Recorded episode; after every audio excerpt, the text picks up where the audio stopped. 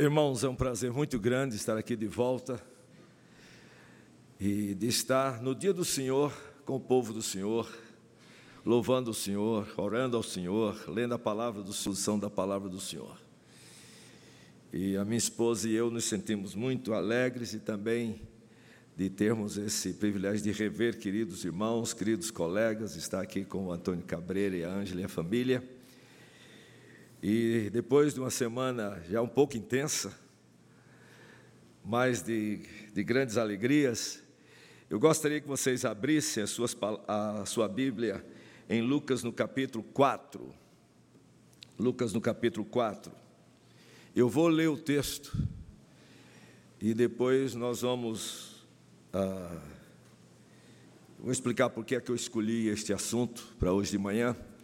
E nós juntos a palavra do Senhor, orando que o Espírito Santo de Deus nos ilumine e que eu não comunique simplesmente informações ou explicações ou mesmo aplicações, mas que o Espírito Santo transforme as nossas vidas e que cada um de nós no final possa dizer: não posso mais viver do jeito que estou vivendo.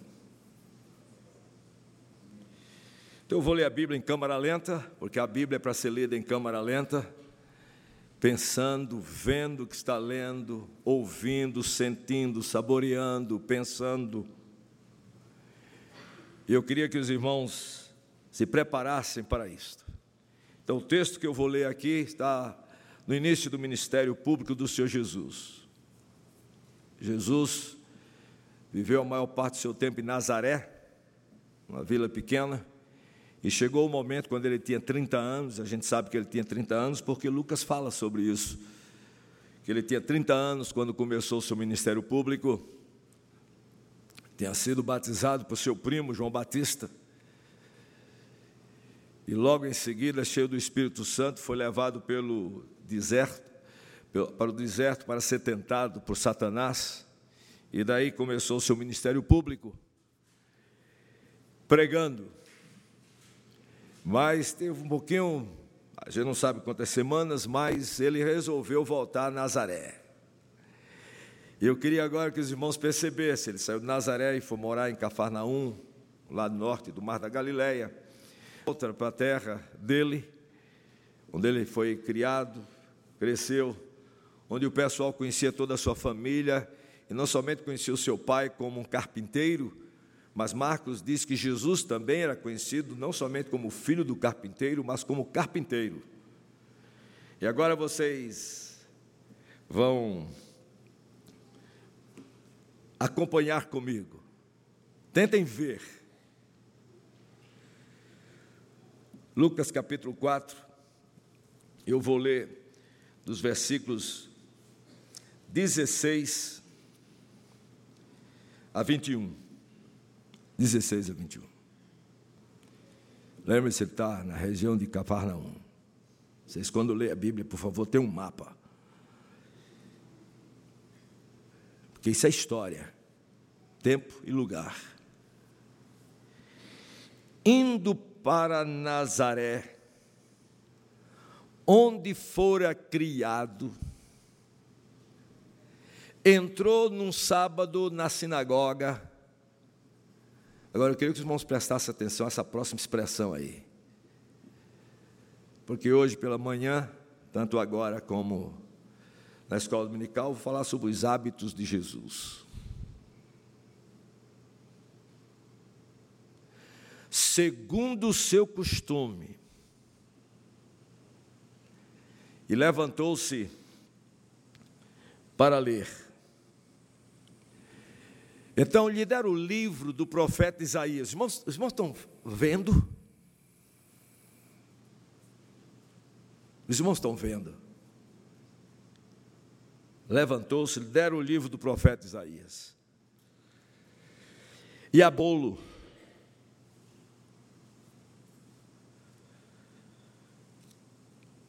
Achou o lugar onde estava escrito. Os irmãos estão percebendo aqui?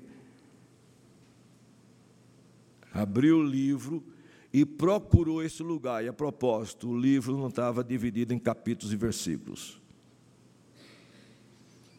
Mas ele achou este texto, onde estava escrito: O Espírito do Senhor está sobre mim, pelo que me ungiu para evangelizar os pobres, enviou-me para proclamar libertação e restauração da vista aos cegos, para pôr em liberdade os oprimidos e apregoar o ano aceitável do Senhor. Tendo fechado o livro, os irmãos estão vendo?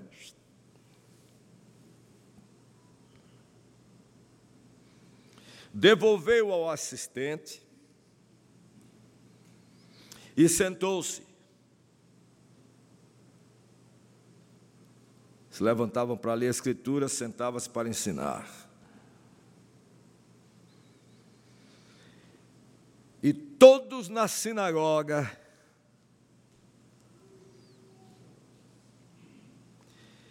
tinham os olhos fitos nele.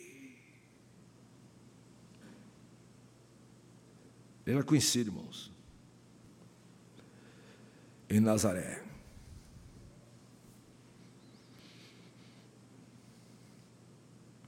como vocês estão olhando para mim agora.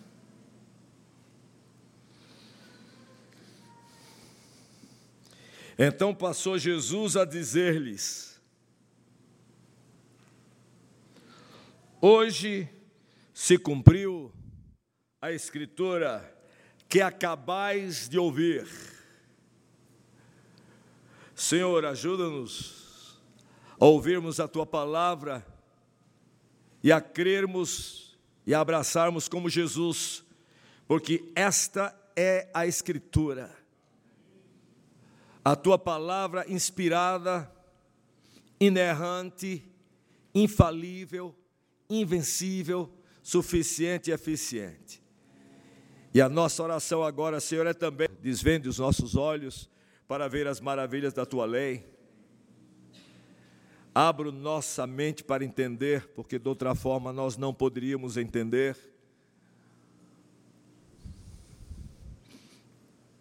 Abra os nossos olhos para ver aquilo que de outra forma nós nunca poderíamos ver. E abre o nosso coração para crer naquilo que de outra forma nós nunca poderíamos crer. Fala, Senhor, porque cada um de nós precisa e quer ouvir a tua voz e que a meditação dos nossos corações, especialmente as palavras dos meus lábios, sejam agradáveis diante de Ti, rocha minha e redentor meu, em nome de Jesus. Amém. Irmãos, eu falei para o reverendo Misael que eu hoje pela manhã, nessas duas, hoje pela manhã agora e na escola dominical, gostaria de falar de Jesus. Eu vou dizer por quê. E hoje à noite eu prego em Lucas capítulo 2.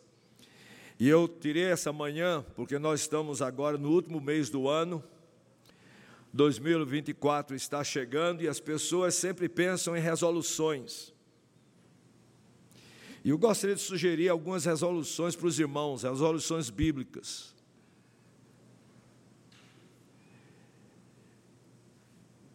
Mas quando eu penso em resoluções, a propósito, a palavra de Deus fala muito sobre resoluções. Na história da igreja, os puritanos falavam muito sobre resoluções e um dos maiores teólogos reformados americanos, Jonathan Edwards, é conhecido por uma série de resoluções que ele tomou na vida dele quando ele ainda era jovem, baseado na palavra de Deus, resoluções.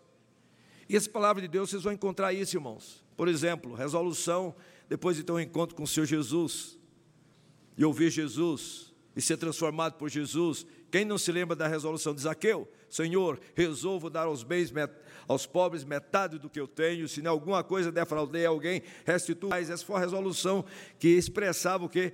A sua salvação, que ele creu no Senhor Jesus, porque Jesus falou sobre isso. Hoje houve salvação nesta casa, porque esse também é filho de Abraão. E foi uma das maneiras como ele expressou a salvação em Cristo. Mas para os jovens aqui, quem de nós, agora isso aqui não foi resolução de salvação, foi de resolução de alguém que era salvo e que não queria se contaminar. Quem de nós não se lembra da resolução de Daniel? Em Daniel capítulo 1, versículo 8, resolveu Daniel, firmemente, não contaminar-se contaminar-se com as finas iguarias do rei. E tomou decisões de pedir ao chefe dos eunucos que lhe permitisse não contaminar-se.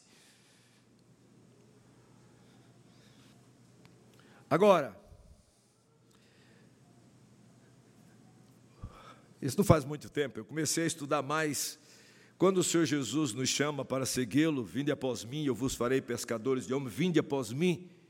E vir após o Senhor Jesus não é simplesmente estar andando atrás do Senhor Jesus, porque ali o Senhor Jesus está chamando os discípulos para ter intimidade com Ele. Vinde após mim é estar comigo, me ouvir, me conhecer, me seguir. E vocês sabem que Jesus teve muitos e diferentes tipos de seguidores. É só ler a Escritura que você vai encontrar pelo menos quatro tipos de pessoas seguindo Jesus. Primeiro, os apóstolos, os discípulos, que representam por compromisso, por crer nele, por querer ter intimidade com ele, de ouvir, de crescer junto para o louvor da sua glória, no conhecimento dele, na semelhança dele. Mas você tem também aqueles irmãos que seguiu o Senhor Jesus simplesmente porque queriam ser curados, e a Bíblia fala sobre isso os curiosos, só para ver os milagres do Senhor Jesus. E tinha também aqueles que seguiam o Senhor Jesus só para criticar, só para derrubar. E o Senhor Jesus ministrou a todos. Mas quando eu estava pensando em seguir Jesus, eu fiquei um desses dias pensando, eu, eu sempre estou estudando Escrituras Sagradas, todos os anos em câmara lenta, e e eu percebi que quando a gente começa a ler o ministério do Senhor Jesus, nos, especialmente nas, nas, nos, nos evangelhos, de vez em quando, um dos evangelistas fala assim, que, e diz assim, que isso era costume de Jesus. Ou usa a expressão assim, frequentemente ele fazia isso. Ou esta era a maneira de Jesus. E aí, quando eu fiquei, fui em câmara lenta nesses versículos, eu comecei a perceber que a Bíblia apresenta pelo menos umas cinco, bem claramente, umas cinco, uns cinco costumes, uns cinco hábitos do Senhor Jesus. E eu fiquei pensando, se nós somos seguidores do Senhor Jesus, esse é hábito que a gente tem que pegar. E são hábitos que nós temos que pedir a Deus e temos decisões, e já que já vem 2024, eu quero hoje pela manhã ressaltar pelo menos dois desses hábitos do, do Senhor Jesus. Que nós, como seguidores, como discípulos dele, deveríamos colocar como parte diária. E, por exemplo, se nós quiséssemos usar uns termos mais, mais corretos para nós, em vez de usar a expressão hábito, nós iríamos usar a expressão as disciplinas espirituais do Senhor Jesus. Há certas disciplinas na maneira do Senhor Jesus viver e falar que nós precisamos conhecê-la e que nós precisamos aprender com Ele e pedir que o Espírito Santo nos dê poder para manter essas disciplinas espirituais nas nossas vidas. E são disciplinas que eu espero, a propósito, estou falando sobre, e não estou falando somente de hábitos que nós temos às vezes de falar, ou hábitos de, como a gente acorda, hábitos em geral, mas estou falando disciplinas. Ou seja, quando eu falo aqui hábitos, eu estou me referindo a um tipo, um padrão de comportamento ou prática que caracteriza alguém. Quando eu penso no meu pai, tem certas práticas dele, né, certos padrões de comportamento que caracterizavam o meu pai. Não é? E tem, por exemplo, as suas. Quem é casado, só para vocês saberem, tem certas práticas e padrão de comportamentos nossos que caracterizam-nos, que às vezes só as nossas esposas sabem. E tem os outros que os nossos amigos de trabalho os conhecem. E tem aqueles que só Deus sabe. Queria só ressaltar, eu vou mencionar dois, mas depois, se tiver tempo, eu vou mencionar pelo menos, pelo menos, irmãos, cinco disciplinas espirituais do Senhor Jesus, que quando você começa a ler a Bíblia em câmara lenta, não tem como não reconhecer. Eu queria desafiar vocês para fazer isso como resoluções para 2024. Resolvo diante do Senhor. E hoje pela manhã, eu acho que vocês já perceberam, eu trouxe esse hábito, costume de Jesus. E a, deixa suas Bíblias abertas em Lucas capítulo 4, 16 em diante. Eu vou fazer uma pergunta, vocês vão pegar novamente, rapidamente. E a propósito, essa expressão às vezes aparece em outras áreas da vida de Jesus, na área de ensino. Indo para Nazaré, onde fora criado, entrou num sábado na sinagoga. Então vou fazer uma pergunta para os irmãos. Se os irmãos quisessem encontrar Jesus num sábado, onde é que você iria para encontrá-lo? Na praia? No Rio Jordão? Em casa? na sinagoga. Pensem bem, irmãos. Vocês vão encontrar Jesus no templo, o templo. A propósito, a gente não pode comparar o nosso santuário aqui com o templo. Nós somos templos, o Senhor Jesus é o templo. Mas a sinagoga dos judeus era o lugar de adoração que nós, como o nosso aqui, até Tiago, irmão dele, quando escreve a carta a Tiago, chama a igreja como a sinagoga. Então era na sinagoga, no sábado, que as pessoas vinham para quê? Para orar, e tinham toda uma liturgia, irmãos. Não tenho tempo aqui para descrever a liturgia na sinagoga. E não tinham só uma sinagoga, Jerusalém tinha várias sinagogas, como se fossem várias congregações. Então era um lugar onde eles vinham no sábado, para quê? Para orar, para ouvir a leitura do, da lei e dos profetas, as exposições e para cantar. Então a sinagoga judaica é como se fosse o nosso culto aqui, para os judeus. Se nós fôssemos pensar hoje, só fazendo uma. Os irmãos não imaginam o que os irmãos perdem, nós vamos ver isso hoje. Se Jesus, por exemplo, se Jesus, Jesus ascendeu aos céus, etc., está conosco aqui espiritualmente, e se Ele abrisse os nossos olhos, nós podíamos ver a Sua glória. Mas se eu perguntasse, meu irmão, domingo de manhã, onde é que os irmãos vão encontrar Jesus?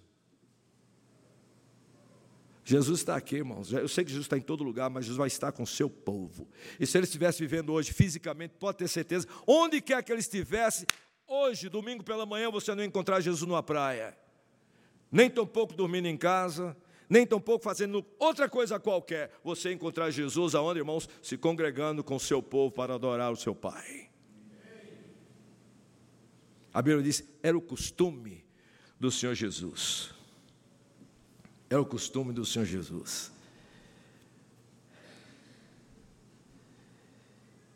E eu queria chamar a atenção disto, porque depois, durante a pandemia,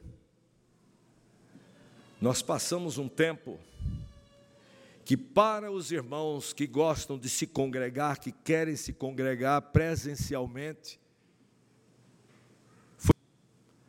mas para muitos, eles acharam que agora descobriram um novo meio de adorar ao Senhor Jesus. Em outras palavras, não preciso ir para a igreja, não preciso ir para o santuário. Eu posso fazer isso em casa, eu posso fazer isso através do YouTube. Mesmo depois, se eu não tiver o tempo agora, eu posso gravar isso e depois eu posso ver. E eu queria chamar a atenção para os queridos irmãos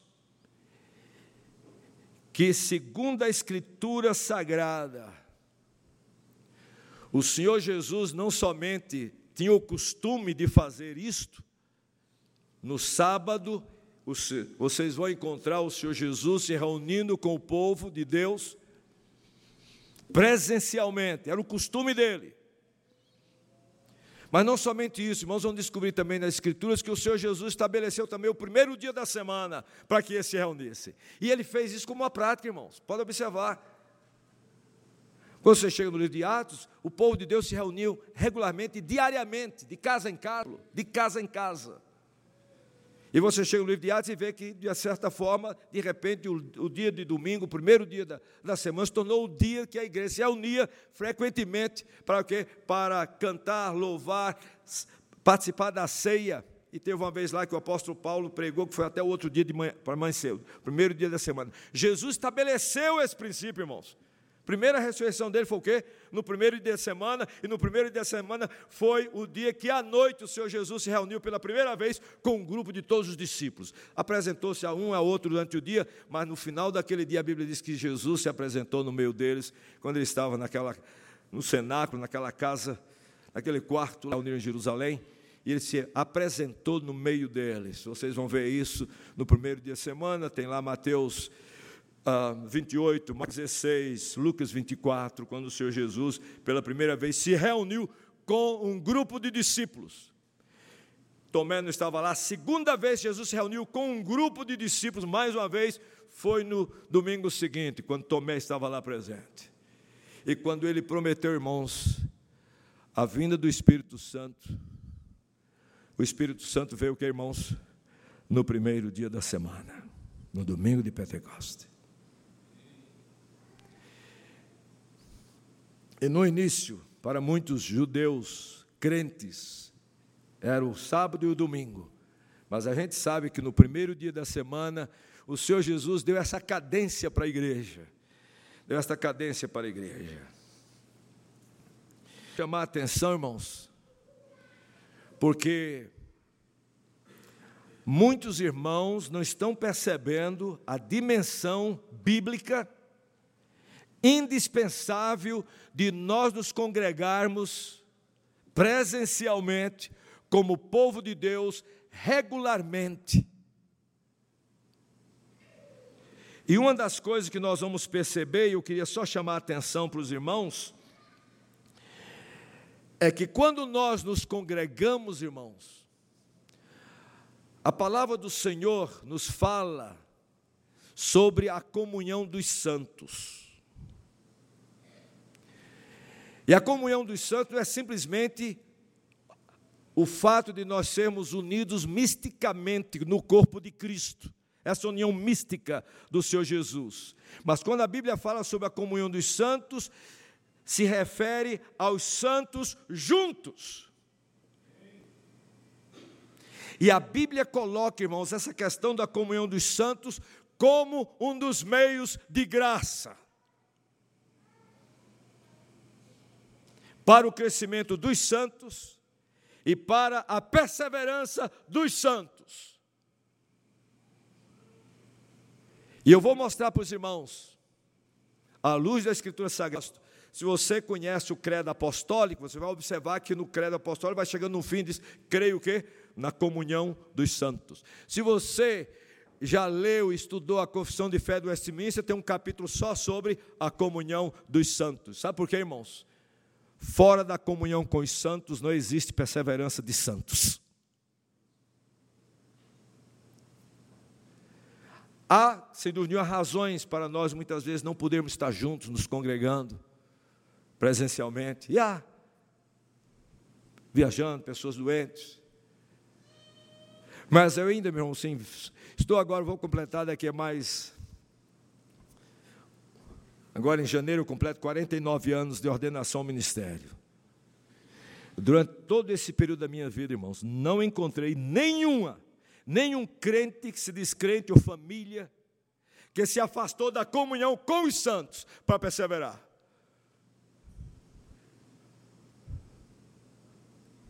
Ou para crescer espiritualmente. Não existe. Porque esse foi um meio de graça que Deus estabeleceu, ou seja, uma prática comandada por Deus e exemplificada na Escritura, através dos, das quais nós nos tornamos mais íntimos com o Senhor e crescemos na graça e no conhecimento do Senhor Jesus. Então eu queria que os irmãos lembrassem disto. Fora do contexto da comunhão dos santos, não existe perseverança de santos.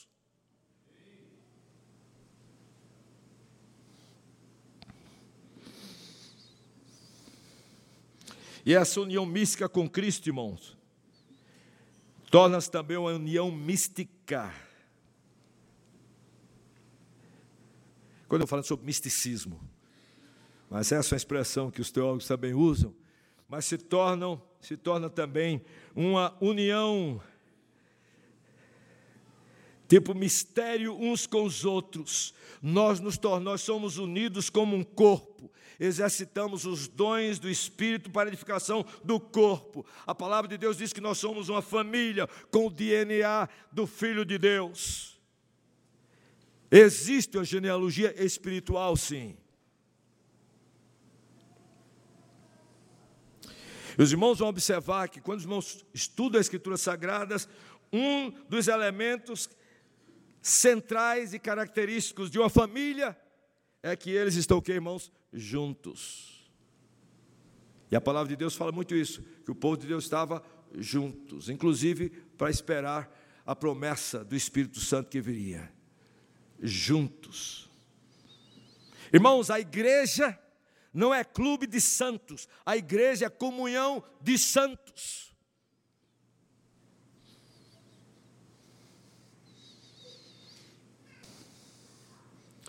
Agora, a pergunta que eu tenho, baseado nisso aqui, nós vamos estudar agora é: irmãos, o que é que nós ganhamos ou perdemos quando nós deixamos de nos reunir fisicamente juntos? O que é que nós ganhamos ou o que é que nós perdemos? Eu tenho só praticamente esta principal divisão. Vamos ver, irmãos, o que é que nós ganhamos, o que é que nós perdemos quando nós não nos reunimos pré. Irmãos, agora nós vamos ler alguns versículos da Escritura Sagrada. Vem comigo. Veja bem, esse era o costume do Senhor Jesus. Esse era o costume do Senhor Jesus. Essa é uma disciplina espiritual do Senhor Jesus. Vamos começar lá nos, nos Salmos. Nós vamos estudar alguns rapidamente, eu vou só ler alguns versículos da palavra de Deus para nós vermos o que é que nós ganhamos e o que é, o que é que nós perdemos quando nós não tomamos uma resolução diante de Deus, sabendo da bênção e dos benefícios que vem de estarmos juntos como santos. Regularmente. E o que é que você pede quando você vem não vem para o culto, não vem para a escola dominical, não vem para o culto da noite, não vem para o culto da semana? Eu sei que há, há exceções, irmãos e há razões. Mas os irmãos que estão aqui sabem, e a sua consciência também, diante do Senhor, você sabe. Né? Quantas vezes nós dizemos assim: quem é que vai pregar hoje? Fulano, tá, não, hoje eu não vou para a igreja, não.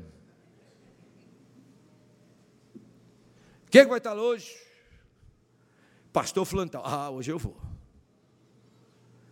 E família tal vai estar na igreja hoje? Não, também não vou, não. Irmãos, sabe o que eu estou falando, irmãos? Venham comigo aqui. Vamos só ler juntos. Eu sei que eu disse que quando eu falar aqui vai aparecer aí, isso aí mesmo. É, Aladim, né? Pum. Irmãos, vamos ler um dos salmos, Salmo 122. Vou ler o salmo todo, não, só vou ler um versículo do Salmo 122, é o Salmo 122, versículo 1. Salmo 122, versículo 1, é um salmo de Davi, uma das pessoas que tem o maior interesse está regularmente na casa do Senhor. Ele diz, inclusive, uma coisa eu posso ao Senhor, é buscarei que eu possa morar todos os dias da minha vida na casa do Senhor para habitar no seu santo templo. Agora veja o que é que Davi, isso aqui é um salmo de, que a gente chama de cântico de romagem, quando o povo de Deus ia em procissão praticamente. Vocês que essa procissão é uma palavra católica, mas, mas procissão é um grupo de pessoas indo juntos. Então havia aquelas festas e o povo de Deus ia em procissão para o templo, e subindo os degraus também eles iam lá para adorar o Senhor. E uma dessas das, dos hinos que eles cantavam nesse momento é um, é um desses hinos de Davi. Davi escreve assim: Alegrei-me Irmão, deixa eu fazer uma pergunta para você. Quando alguém chega e diz, irmão, vamos para a igreja hoje, você diz, amém, irmão. Oh, você não imagina a alegria que isso me dá. Alegrei-me quando me disseram, vamos à casa do Senhor. Se a gente fosse colocar no negativo, seria assim: entristeci-me quando me disseram, vamos à casa do Senhor, eu não tinha condições de ir. Jovens que estão aqui, quando seus pais dizem, vamos à casa do Senhor, vocês dizem, puxa, pai, essa foi, o pai ou mãe, essa foi, esse foi o convite melhor que o Senhor me deu essa semana. Alegrei-me quando me disseram, vamos à casa do Senhor. Aí as pessoas dizem, não, mas claro, a pessoa diz assim, mas claro, pastor, Davi ia se alegrar com isso. E a propósito, só com uma nota de rodapé aqui. Quando a gente se lembra de Davi, irmãos, quais foram os, vamos dizer assim, os maiores feitos da Bíblia? Porque todo rei tem aqueles feitos que se destacam, como governo, governadores, é, todo rei tem certas ênfases ou certas experiências no seu, na sua vida que se destacam, inclusive nas escrituras sagradas. Deixe-me perguntar qual foram as de Davi. A primeira coisa que a gente lembra de Davi é o quê? É o pecado com Batseba, né? O adultério. A segunda coisa que mais a gente lembra de Davi é o quê? Derrotou Golias. Só que vocês, muitas pessoas, às vezes por não lerem câmara lenta a escritura, não percebem que o maior sonho de Davi foi construir o templo.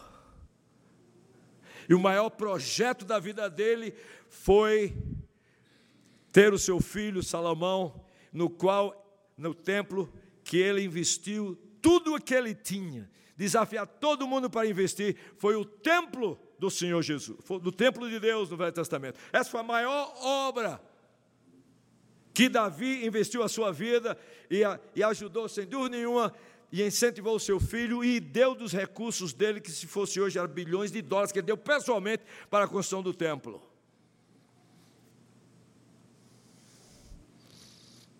E o pessoal diz, mas aí, pastor, claro que Davi ia ficar alegre quando você alegrei-me. Ele disse, eu me alegrei quando me disseram, vamos à casa do Senhor. Mas eu não quero dizer, meus irmãos, não é só isso não. É que o que eu percebo aqui é que na época de Davi, havia pessoas convidando outros para ir para a casa do Senhor.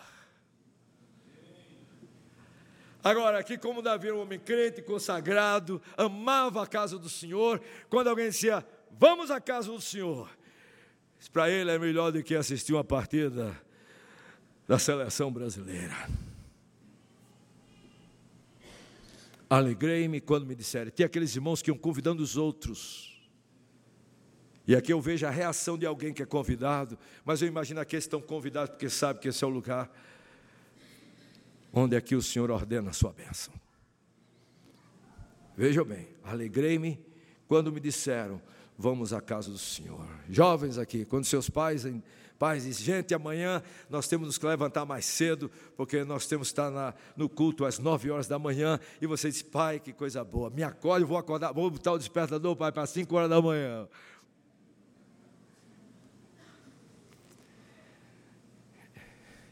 Irmãos, às vezes, quando eu. Às vezes, a gente sabe do, as crianças pequenas, etc. Mas quantas vezes, né, já adolescentes, meus filhos, vamos gente, vamos gente.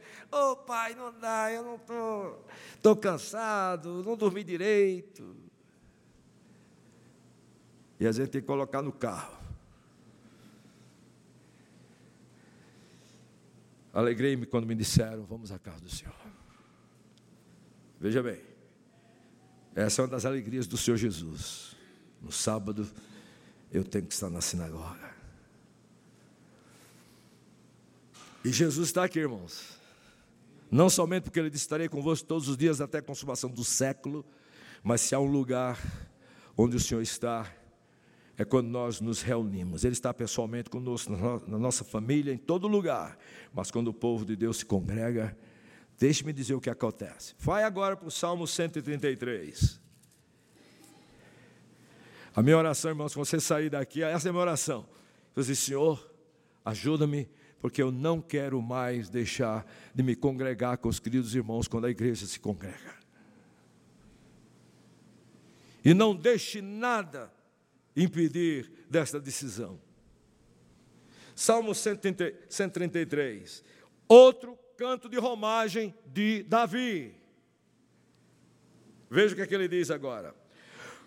Como é bom e agradável viver e o quê? E a propósito, ele não está se referindo, irmão, somente com relação da união que nós temos, porque somos crentes no Senhor Jesus, somos parte do povo de Deus. Ele está falando aqui, quando os irmãos se congregam, unidos também na congregação, como congregados, por que, é que eu sei disso? Ele diz assim: como é bom e agradável viverem unidos, irmãos, é como, e aí vem aqui, aqui são ah, comparações que ele está fazendo. Ele diz: Isso é uma coisa boa e é uma coisa que, irmãos, agradável.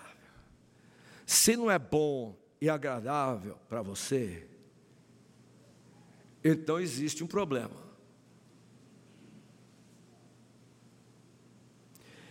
Aí ele vai fazer uma comparação: é bom e agradável. Ele disse: é como óleo, a propósito, óleo aqui, vocês sabem que não é óleo de oliva, não. Aqui óleo é perfume. E Deus já tem estabelecido, inclusive, na lei, sobre como preparar o perfume dos sacerdotes. Eu gosto muito de perfume.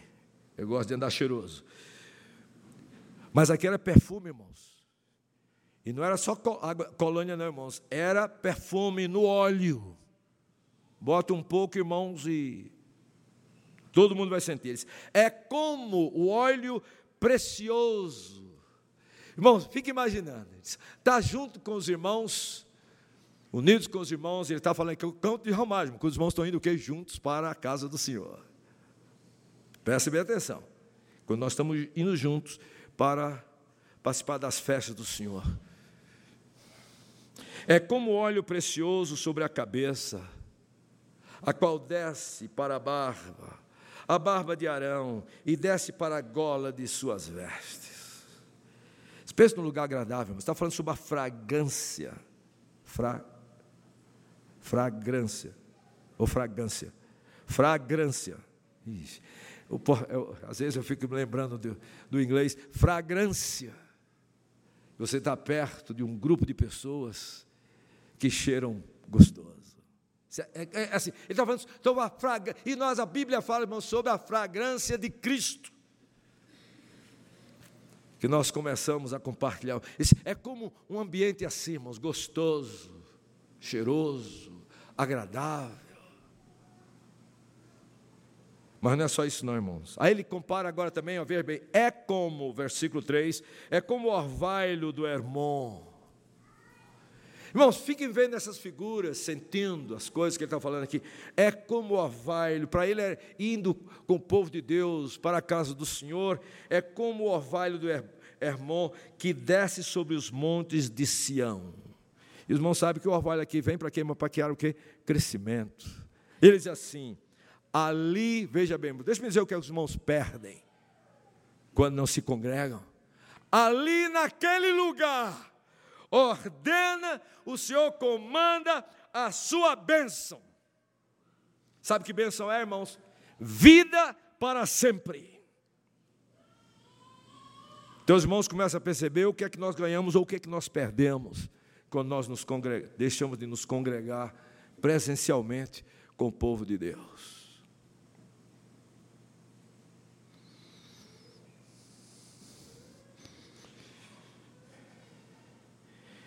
Está aqui, irmãos. Vocês vão encontrar por toda Escritura. Se vocês tiverem um tempo depois, leiam a oração. Pessoal diz a oração mais longa de Senhor Jesus registrada nas Escrituras. É João 17, foi a oração que o Senhor Jesus fez durante a ceia dele. Não é oração muito, gasta muito tempo, não. Você lê aquela oração, eu creio que deve ter um resumo ali, mas você lê a oração do Senhor Jesus em João 17.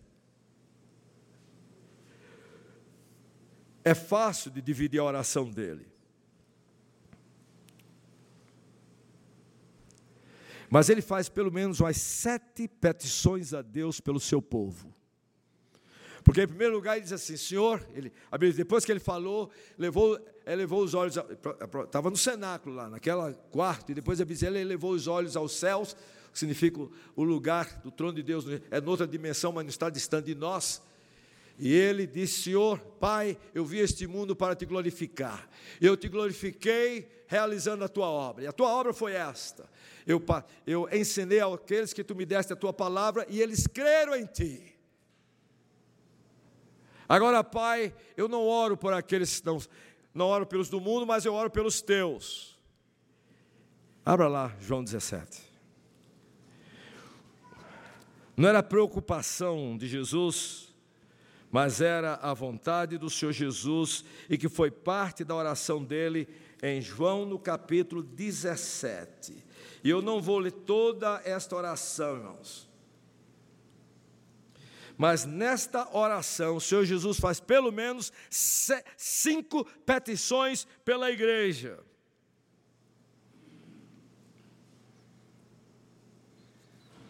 Versículo 9 ele diz assim: É por eles que eu rogo, suplico, não rogo pelo mundo, mas por aqueles que me deste, porque são teus. E a primeira coisa que ele pediu ao Pai foi esta, veja versículo 11. Já não estou no mundo, mas eles continuam no mundo, ao passo que eu vou para junto de ti. Pai Santo, primeira coisa, o que? Guarda-os todos em teu nome que me deste, para que, irmãos? Sejam um assim como nós. Então os irmãos pensam, mas não, não, não tem jeito, mas nós temos um separados. Não tem. E está se referindo na comunhão dos santos, quando nós também nos congregamos. Tem cinco petições aqui. E eu não vou ler todas elas, mas depois você lê em câmera lenta e você vê as cinco petições. A primeira é pela comunhão do povo de Deus, pela união deles não somente essa união que nós chamamos misteriosa com como parte do corpo de Cristo e como irmãos um dos outros, mas também irmãos de presencialmente, fisicamente juntos. Foi isso que ele fez antes de enviar o Espírito Santo para eles. Como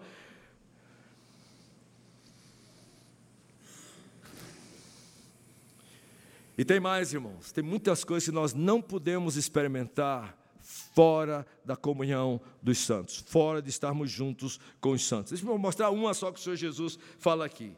E veja bem, aqui é para a igreja toda, ele diz assim, no versículo 13: Agora vou para junto de ti. Isso é Deus, isso é Jesus falando, irmãos. Com o Pai orando, isto falo no mundo para que eles tenham o que, irmãos? O meu gozo completo em si mesmo. Irmãos, pense aí.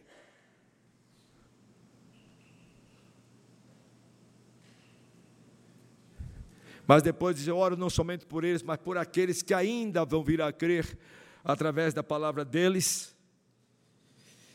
E a oração é para que todos sejam um e vivam em unidade. Irmãos, até o apóstolo Paulo, os apóstolos entenderam que fora da comunhão dos santos, eles não poderiam crescer também, não, irmãos. O apóstolo Paulo escreve aos Romanos ele tem o plano de, de conhecer a igreja de Roma, que não foi ele que plantou, mas foram alguns discípulos deles que já tinham iniciado o trabalho em Roma, e ele pensava um dia fazer uma viagem até a Espanha, e escreveu para eles dizendo: Estou pensando em passar em Roma. Agora, o que é que nós perdemos ou o que é que nós ganhamos na comunhão presencial dos crentes? Abra suas Bíblias, Romanos capítulo 1. Romanos capítulo 1, irmãos, quando o apóstolo Paulo escreve esta carta, no versículo 11, ele diz assim: a ansiedade dele está lá, ele nunca, te, nunca tem estado em Roma. Aí ele diz assim: veja bem, versículo 11: Porque desejo, muito desejo o que, irmãos? Ver-vos é o que, irmãos? Isso é uma atitude que? Presencial. O apóstolo João escrevia e dizia: Espero que está pessoalmente e visivelmente com você. Não tem nada de Facebook, é face to face.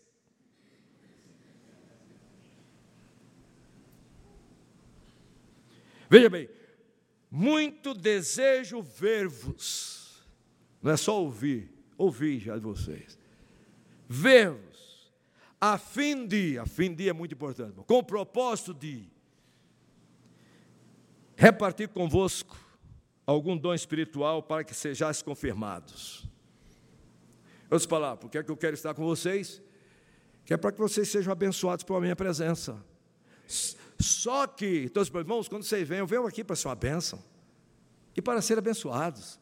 Mas não é só isso, não. Porque aí, lógico, Paulo, quem que não quer? Mas aí Paulo coloca mostrando o seguinte: veja bem, isto é, eu gosto muito desse isto é dele. O isto é, aqui inspirado pelo Espírito Santo de Deus. Isto é, para que em vossa companhia reciprocamente nos confortemos por intermédio da fé mútua, vossa e minha.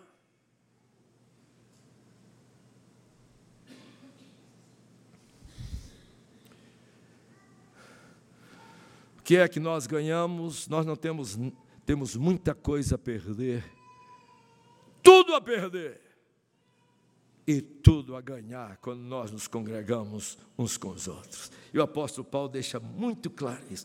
Reciprocamente nos confortemos por intermédio da fé mútua vossa e minha. Mas, irmãos, eu vou dizer, só para nós concluirmos aqui. Eu falei para vocês que a palavra de Deus fala sobre a perseverança dos santos. Sem dúvida nenhuma, uma vez salvos, somos salvos para sempre.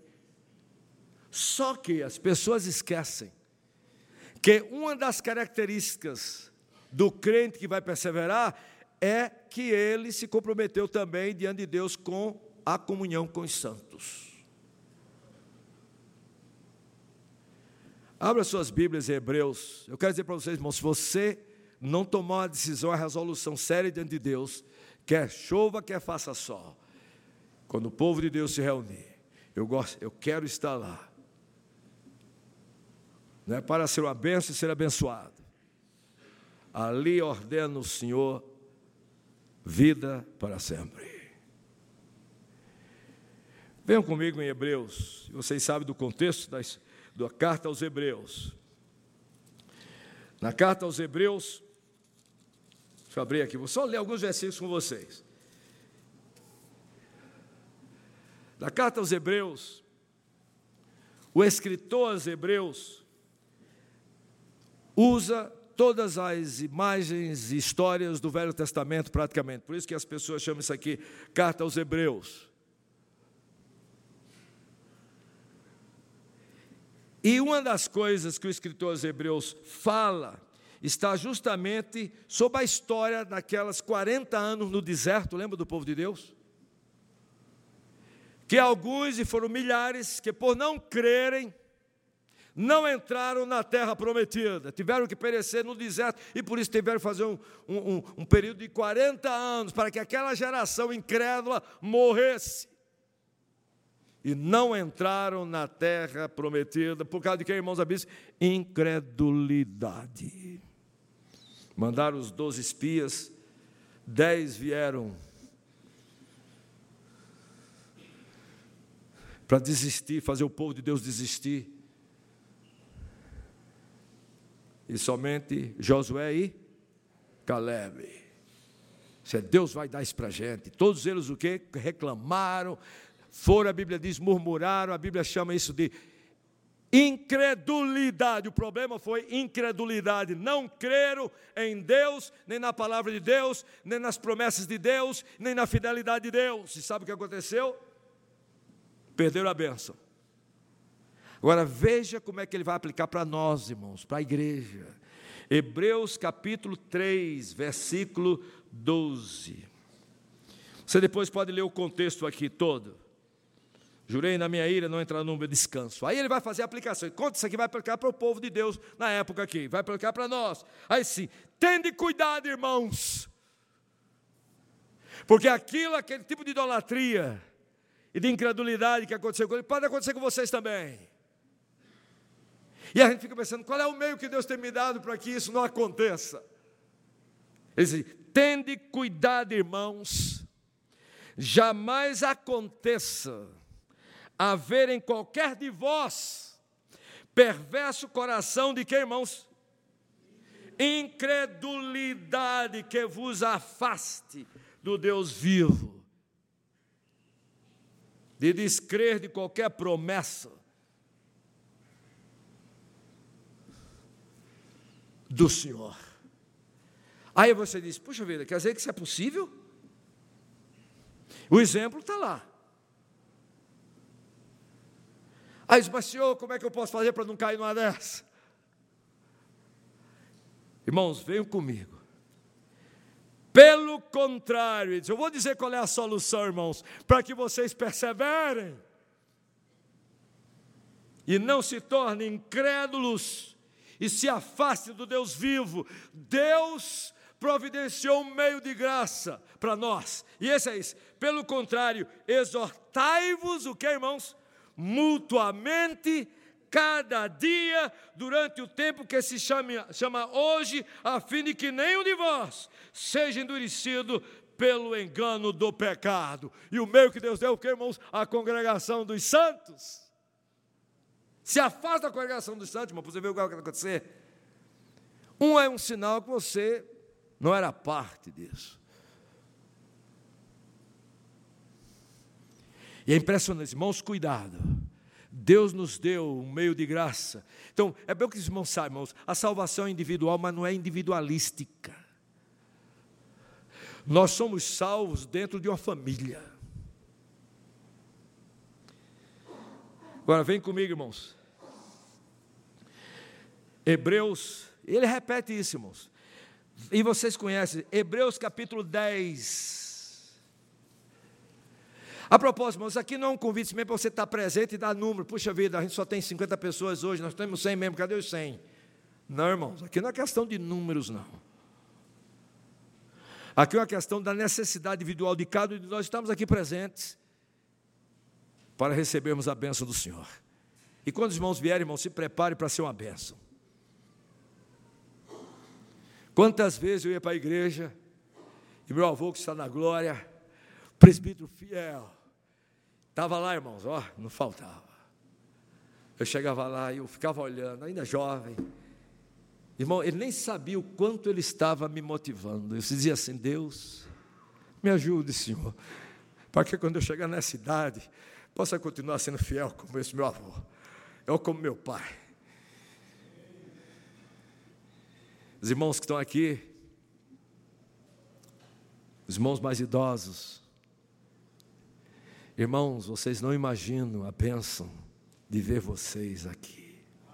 Porque eu sei que chega um tempo que não dá mais para vir. Mas eu olho para o irmão, olho para o irmão, aí digo, ó oh, Senhor, ajuda-me. E eles nem sabem o quanto eles estão ministrando, só por estarem presentes. Ontem eu conheci o irmão João Marcos, não é? Que, que perdeu é o, é o João ou é o João Marcos? O pai. O pai é João Marcos. É o Rubens. Seu Rubens. Seu Rubens está aqui? Tá, não está? Não sei se ele está aqui. Está não.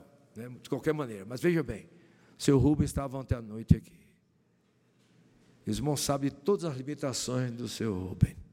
Mas quando eu vi o seu Rubens aqui, eu digo, ó oh, Senhor,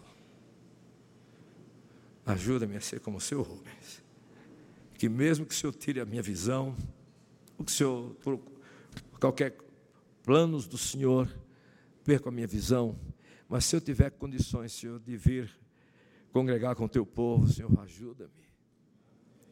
Sabe por quê, irmãos? Não é só porque é mais uma pessoa aqui contando. É a bênção que nós também somos uns para com os outros. Agora, veja o que é que o escritor aos Hebreus diz em Hebreus capítulo 10 versículo 23.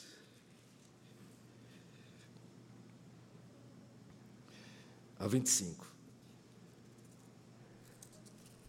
Só ler para vocês. Isso aqui é uma palavra de Deus, mandamento de Deus. Guardemos firme a confissão da esperança sem vacilar, porque quem fez a promessa é o quê? É fiel. Então, quando nós pensamos nas promessas de Deus, temos que lembrar três coisas: é uma promessa de Deus. Segundo, Deus é fiel. E terceiro, Deus tem poder para cumpri-la. Cremos ou não, guardemos firme a confissão da esperança. Sem dúvida nenhuma, da salvação, sem vacilar, irmãos. Pois quem fez a promessa é fiel. Aí minha pergunta é, Senhor, como é que eu posso guardar esta confissão da esperança sem vacilar? Primeiro eu tenho que saber que o Senhor é fiel. Mas ele diz mais alguma coisa, veja o versículo 24. Consideremos-nos também uns aos outros, para nos estimularmos ao amor e às boas obras, e não deixemos de que, irmãos? Congregarmos, como é costume de alguns, graças a Deus que é de alguns, não é de todos, porque se é de todos a igreja fecha. Antes o que? Façamos admoestações, o tanto mais quanto vedes, que o dia do Senhor que a vinda do Senhor se aproxima.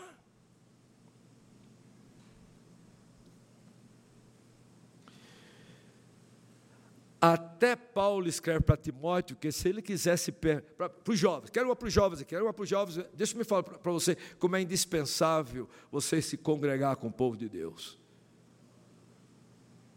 Essa vai ser para os jovens. Eu vou ler este e vou terminar com o texto de João. Diz que você também aqui, 10 e 15, não é isso? 10 e 15. Estou me sentindo americano.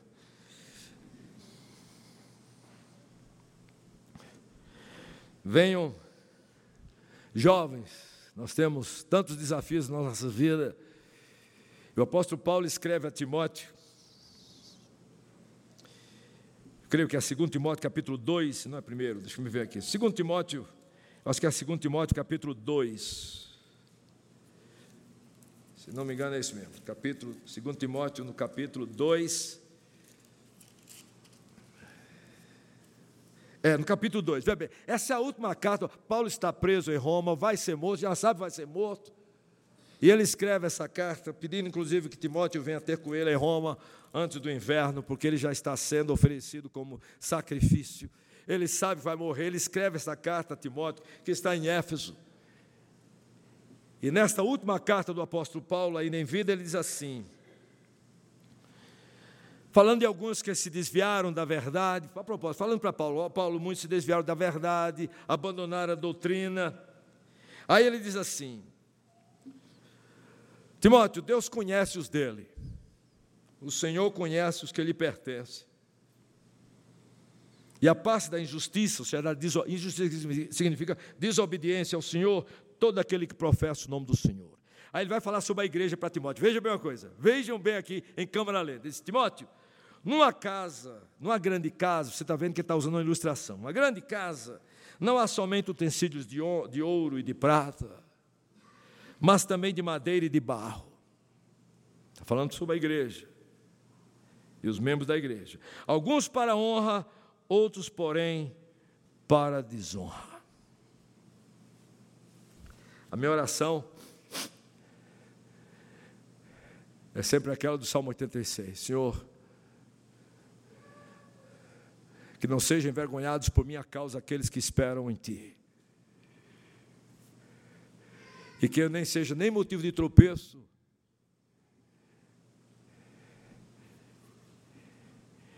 e nem que pessoas sem vergonha por causa de mim. E um dos meios, nós somos tão individualistas, nós, nós pensamos que aqui é só o nosso exercício espiritual pessoal, etc. Mas Deus colocou mais um, que é a congregação dos santos. Veja bem, aí ele diz assim: alguns para honra, outros, porém, para desonra. Aí ele diz assim para Timóteo: Timóteo, assim pois, se alguém a si mesmo se purificar destes erros, será utensílio para honra, santificado e útil ao seu possuidor, estando preparado para toda boa obra. Até agora o Senhor está dizendo o que é que eu tenho que fazer. A minha luta pela santificação, pela obediência à palavra do Senhor. Mas só que aqui ele vai dizer para Timóteo não esquecer o outro meio de graça que Deus deu para ele. Sabe qual é, irmãos? Foge, outro sim, das paixões da mocidade. Não precisa dar explicação sobre paixões da mocidade, que a gente sabe, irmãos. Segue a justiça, que é o mandamento do Senhor, a fé, o amor e a paz. E segue com quem, irmãos? É seguir com quem? Segue com os que de coração puro invocam ao Senhor. Isso é uma coisa que nós temos que fazer no contexto, que é, irmãos, como congregação, dentro do contexto do povo de Deus, ali ordena o Senhor a sua bênção, vida para sempre. Timóteo não é sozinho, não é sozinho, não.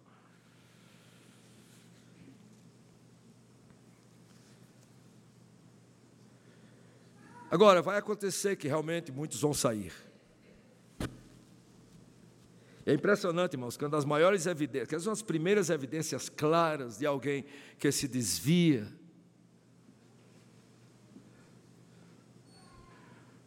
que se você cai, irmãos, né, confessa o pecado ao Senhor, mas não é somente que às vezes nós pecamos mas parece que, não parece não, o que acontece é isso mesmo, é mais ou menos o processo. Nós caímos, nós pecamos, nós nos envergonhamos, devemos. Mas em vez de procurarmos os meios que Deus nos deu de graça, como Davi fez, Salmo 51, Salmo 32, 37, se não me engano, 32. Nós simplesmente fazemos o que? Começamos a nos abster, não é isso? Do povo de Deus. Reveja o que é que o apóstolo João diz. 1 João, e vou terminar aqui. 1 João, no capítulo 1. Escrevendo para os crentes, aqui tudo, mas tudo aqui é para crente. A Bíblia foi escrita para os servos do Senhor. Nós temos que propagar para os outros, para nós falarmos também, pregarmos para eles. Mas em 1 João, na carta de 1 João, capítulo 1, eu botei aqui 1 João, porque 1 João 12, 18 a 20. 1 João não é 1. Desculpe, é 2. 1 João capítulo 2. Eu tenho que mudar essa minha nota aqui. 1 João capítulo 2, versículos 18. A propósito, depois vocês leiam o, o, os, os versículos anteriores aqui, sobre a vitória sobre o maligno. Mas ele diz assim: Filhinhos, veja bem, filhinhos, já é a última hora. E como ouvistes que vem o anticristo, também agora muitos anticristos têm surgido. Pelo que conhecemos que é a última hora. Aí diz assim: eles saíram de onde, irmãos? Do nosso meio. Muitos desses, não é que dizer todos eles, mas muitos deles saíram do nosso meio. Eu entendo duas coisas. Imediatamente aqui. Uma é que no momento que você sai do meio do povo de Deus, irmãos, é uma indicação que a situação não está boa. Mas não é só isso. Quando ele fala, saíram do nosso meio, aí diz assim, entretanto, o que? Não eram dos nossos. Por quê? Porque se tivessem sido dos nossos, teriam o quê? Permanecido conosco. Todavia eles se foram para que ficasse manifesto que nenhum deles é dos nossos. Não quer dizer, irmãos, qualquer pessoa que se afasta da igreja é o anticristo. Não. Mas é cuidado, irmãos. Quando nós começamos a achar justificativas para evitar de nos congregar. E eu queria dizer para os irmãos que isto aqui é uma doutrina santa da comunhão dos santos. O Senhor Jesus veio presencialmente, se congregou presencialmente e deixou a igreja reestabelecida em Jerusalém com pelo menos 120 membros para que se reunissem constantemente e eles ficaram em oração até aquele domingo de Pentecoste, quando o Espírito Santo desceu sobre eles, e a Bíblia diz: não somente todos eles foram batizados, ou seja, veio o Espírito Santo sobre eles, mas todos eles ao mesmo tempo foram cheios do Espírito Santo e começaram a proclamar a palavra do Senhor. Os irmãos sabem muitas implicações disso aqui. Seus irmãos têm problema com qualquer outro irmão da igreja, irmãos, resolvam rápido.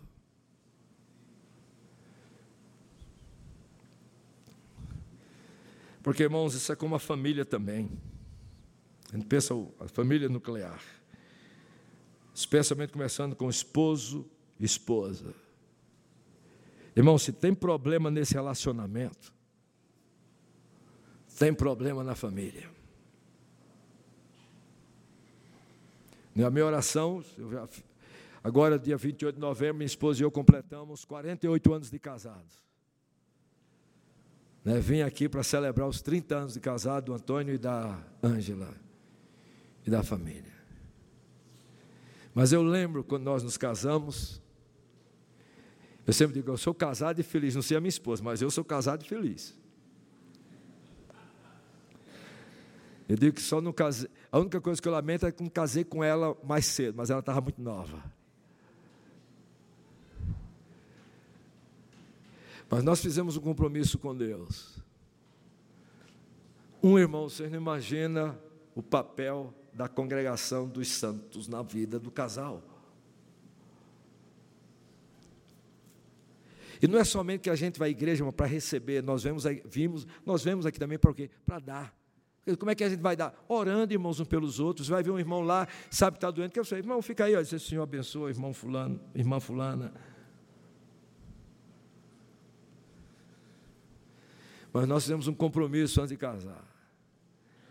É que nós nunca íamos dormir, quer dizer, vamos dormir, claro. Deixa eu terminar a frase. Que nós nunca íamos dormir sem orarmos juntos. Sabe por quê, irmãos? Um dos meus de graças da comunhão dos santos é a oração. Não somente individual, mas um pelos outros. E que nós também iríamos, quando as crianças estavam em casa, a gente sempre teve que reunir, a gente lia a Bíblia juntos, conversava com eles, simplesmente para lembrar para eles que entre papai, mamãe e eles tem um livro. Esse livro é a palavra de Deus. Esse não é o livro que nos divide, esse é o livro que nos une. É a mesma coisa durante o dia. Né? Ela tem a, a é mais mas durante o dia, né, muitas vezes a gente descobre alguma coisa na Escritura Sagrada, foca você não imagina o que eu encontrei agora. Veja aqui o que está dizendo. E ela também tem a mesma coisa. A propósito, irmãos, compartilhar as Escrituras é parte da comunhão dos santos. É como compartilhar a comida, irmãos. Às vezes eu brincava com meus alunos lá no seminário, tanto aqui no seminário de Recife, como lá nos Estados Unidos. Chegar assim para eles, só para começar a conversa, e, ô oh, fulano, ô oh, Henry, me conta os teus pecados, porque o meu já sei. Eles como é a história, pastor? Professor, certo, me conta os teus pecados, eu quero conversar contigo, rapaz, só isso. Então, irmãos, o compartilhar. Você descobre alguma coisa na Escritura, né, você está lendo, tem iluminação do Espírito, puxa, eu nunca vi isso na Escritura, deu comigo. Aí você chama a sua esposa e fala, olha, fulano, deixa-me mostrar aqui o que é que Deus me falou aqui. Ou para os seus filhos, e assim vai, irmãos. Porque parte da comunhão com os santos é ser alimentada, primeiro, com a nossa presença diante do Senhor. Uma, nós oramos uns pelos outros. Uma, nós nos alimentamos uns aos outros. Outra, nós choramos uns com os outros. Nós nos alegramos uns com os outros. Quando alguém está sofrendo, irmãos, seja lá porque for por pecado, por morte, seja lá o que for, irmãos, nós não nos alegramos. Nós não devíamos nunca ficar pensando, sou melhor do que ele, sou melhor do que ela porque nunca caí nessa. Porque a palavra de Deus nos diz que, irmãos, aquele que não fosse humano, ou seja, que outras pessoas não passaram por ela, mas Deus é fiel e não permitirá que sejam tentados além das vossas forças, mas no devido tempo providenciar livramento para que vocês possam suportar. E um dos meios de livramento é a igreja de Deus. é o povo de Deus. Eu espero que os irmãos tomem uma resolução este ano. Vai ser uma das mais abençoadoras da sua vida. Quando a gente voltar na escola dominical, falar sobre a outra prática, a outra disciplina espiritual do Senhor Jesus. Que Deus nos abençoe.